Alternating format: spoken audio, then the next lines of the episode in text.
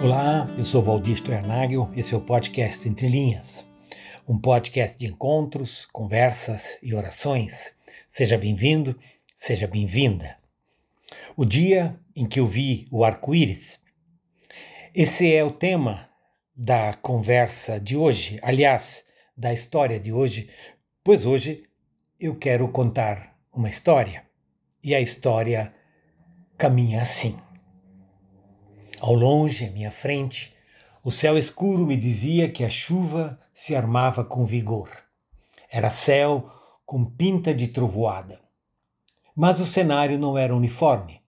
Em meio às nuvens escuras, um pedaço de céu azul teimava em enfeitar o horizonte. Do outro lado, às minhas costas, o céu era azul, o sol brilhava e as montanhas ao longe nos saudavam com exuberância, uma mistura de cenários, uma confusa imponência. Eu estava no Equador. O Equador é assim, um país marcado por uma harmonia que nasce do encontro dos contrastes, uma exuberância cativante. O, o, vulcão desativado dá testemunho da força e da imprevisibilidade da natureza, mas este mesmo vulcão coberto de neve compartilha da providência e da formosura da natureza. Saindo de Quito, que é a capital do país, eu tinha ido visitar umas comunidades indígenas com as quais a Visão Mundial, organização com a qual estou vinculado há tempo, tem uma relação de serviço e de ministério. A primeira das comunidades que visitei fica numa das muitas montanhas onde o céu parece tão claro e o frio agudo não deixa ninguém esquecer que se está a mais de 3 mil metros de altura. A imagem da comunidade Joagui que eu visitava era de tristeza e de uma teimosa luta pela sobrevivência. Afinal, ela ainda estava se recuperando dos efeitos de um terremoto que, mesmo não tendo ganho as manchetes da imprensa internacional, havia sido devastador. Várias famílias ainda estavam alojadas em barracas, temerariamente desprotegidas do frio. As suas casas haviam sido destruídas pelo terremoto e as novas casinhas ainda não estavam de pé o assunto base da nossa conversa com a comunidade naquele dia foi o projeto de reconstrução das casas, no qual toda a comunidade estava envolvida, como os meus próprios olhos o testemunharam. Lá estavam elas a questionar o tom ameaçador das nuvens negras. Repito isso. Lá estava ele no horizonte a questionar o tão ameaçador das nuvens negras. Suas cores, a recolorir e reinterpretar o cenário, era o arco-íris, um sinal no horizonte.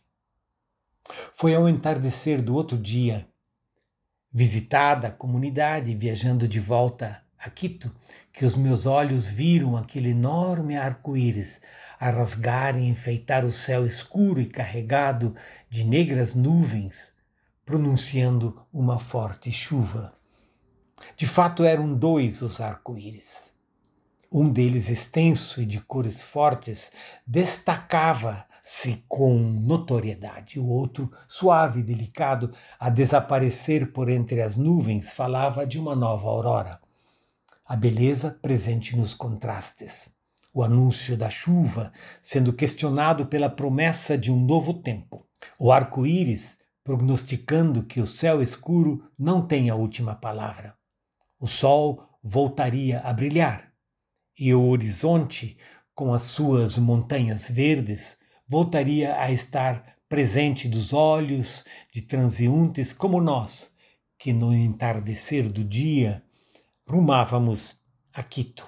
Os dois arco-íris que visualizei no entardecer daquele dia trouxeram à minha memória dois cenários.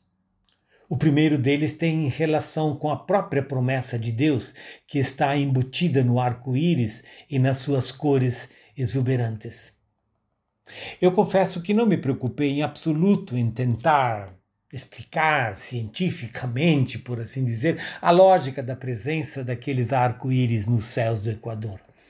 O que me alimentou naquele entardecer foi a memória da própria palavra de Deus, que diz: Porei nas nuvens o meu arco. Será por sinal da aliança entre mim e a terra. O arco-íris não é simplesmente uma promessa de tempo bom. Ele é a promessa do não abandono de Deus em relação à sua própria criação. No testemunho bíblico, ele, ele emerge depois da experiência do dilúvio. Representa não apenas a evidência do juízo de Deus, mas também uma espécie de gemido divino. Em linguagem poética, se poderia dizer que o dilúvio são as lágrimas de um Deus que chora o desvio da sua própria criação. A insistência humana em voltar as costas para Deus e, cultivando a maldade, destruir a própria vida. O dilúvio aponta para o ápice da maldade humana e da dureza do seu coração. Mas, como acontece também em outros instantes do testemunho bíblico, é da devastidão da cena pós-dilúvio que emerge a esperança, o sinal de um novo começo e este sinal só pode brotar do coração de Deus. É só Ele que tem essa divina capacidade de radicalmente possibilitar um recomeço. No quadro pós-dilúvio, o autor bíblico nos mostra um Deus comovido com o compromisso de apostar na raça humana apesar de tudo. E Deus estende a Noé e a sua família aquela bênção com a qual ele havia marcado a sua própria criação na hora primeira. Sede fecundos, multiplicai-vos e enchei a terra, diz Gênesis 9. Indo, indo ainda um passo além, Deus estabelece com a descendência humana, retratada na família de Noé, uma aliança que não deixa de ser profundamente unilateral. Esta acaba sendo uma aliança de Deus para com Deus, pois ele, afinal, decide que nunca mais destruirá a terra como fez com o dilúvio, e põe no céu o arco para que, quando ouvir, se lembre do seu próprio compromisso com a vida humana e com toda a sua criação. Como diz Gênesis 9, sucederá que quando eu trouxer nuvens sobre a terra e nelas aparecer o arco, então me lembrarei da minha aliança firmada entre mim e vós e todos os seres humanos vivendo de toda a carne humana e as águas não mais se tornarão em dilúvio para destruir toda a carne. O arco-íris nas nuvens é, pois, sinal de esperança, sinal de que é preciso não desistir, de que a possibilidade de um novo dia nasce da própria impossibilidade do dia de hoje.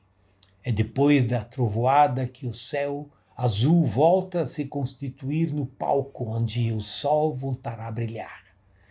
O arco-íris é sinal da teimosa presença de Deus entre nós. Sem esta presença, tudo que nos resta é o dilúvio, ou talvez o terremoto. Para a comunidade indígena que eu havia visitado, o arco-íris vem a ser então sinal de promessa que se transforma em coragem para reconstruir a casa e a própria vida. E foi este outro quadro que me consolou no entardecer daquele dia em que eu voltava a Quito. Enquanto no dia anterior eu caminhava por entre os escombros das casas destruídas pelo terremoto, eu pensava na minha própria casa e na minha possível reação diante do fato de que este tivesse desmoronado em questão de uns poucos segundos. Ou melhor, de que esta casa tivesse desmoronado em questão de uns poucos segundos. Que desgraçado sentimento de perda. Que vazio no estômago. Que desânimo tão profundo. E lá no fundo da minha alma eu me perguntava como seria possível para estas pobres comunidades escondidas nas montanhas do Equador encontrar forças para reconstruir a vida e seguir adiante rumo ao futuro. Ao redor daquelas comunidades, afinal, tudo parecia tão devastado. E os recursos para a reconstrução pareciam estar longe, pois foi o arco-íris que me ajudou a encontrar o caminho do consolo e da resposta. Enquanto o arco-íris enfeita as nuvens negras da nossa experiência de vida individual e coletiva, não há nenhuma vivência humana que não possa se transformar em palco de esperança. Enquanto o arco-íris está no horizonte, há esperança para todos nós. Esperança que nasce e se alimenta da promessa de Deus. Esperança que se sobrepõe ao céu escuro e ameaçador, com as cores vivas de um novo dia e um novo tempo tempo de arco-íris. E então, do fundo da minha alma, eu agradeci a Deus pelos tantos arco-íris com os quais Ele tem cercado e sinalizado a nossa vida. Arco-íris que compartilham, ou arco-íris que se compartilha pela mão estendida da ajuda e do compromisso com o que sofre, para que a comunidade de Joagui abraçasse o desafio de reconstruir as suas vidas e casas, era fundamental que outras pessoas e instituições partilhassem com eles do esforço e da oportunidade de transformar a possibilidade da esperança numa experiência de retomada de vida. E nós queríamos, como visão mundial, ser parceiros deles nesse processo de reconstrução da vida. Onde nasce o arco-íris? Quando criança, a gente pensa que o arco-íris começa lá embaixo e tem vontade de sair correndo ao encontro do seu nascedouro. Aliás, a lenda em torno ao arco-íris diz que no final do mesmo há um pote de ouro. Eu diria que no início e no final do arco-íris estão as mãos de Deus, a sinalizar esperança para aqueles tantos que têm sido abalados pelos terremotos literais e simbólicos dos nossos dias. Na língua, na língua quechua, que se fala nas montanhas do Equador, se diria Pachacutic, que quer dizer esperança de novas coisas, de um novo país, de um novo tempo. Na linguagem do Novo Testamento, se diria que o arco-íris nasce em Belém e se põe no Gólgota. O nome desse arco-íris é Jesus Cristo, sinal da presença de Deus, sinal do cuidado de Deus e sinal da esperança que nasce do nosso encontro com Ele e da nossa oração para que nós nunca desistamos de ver o arco-íris que Ele colocou nos céus de nossas existências como sinal do seu carinho, do seu cuidado e da sua esperança. Paz, paz seja convosco.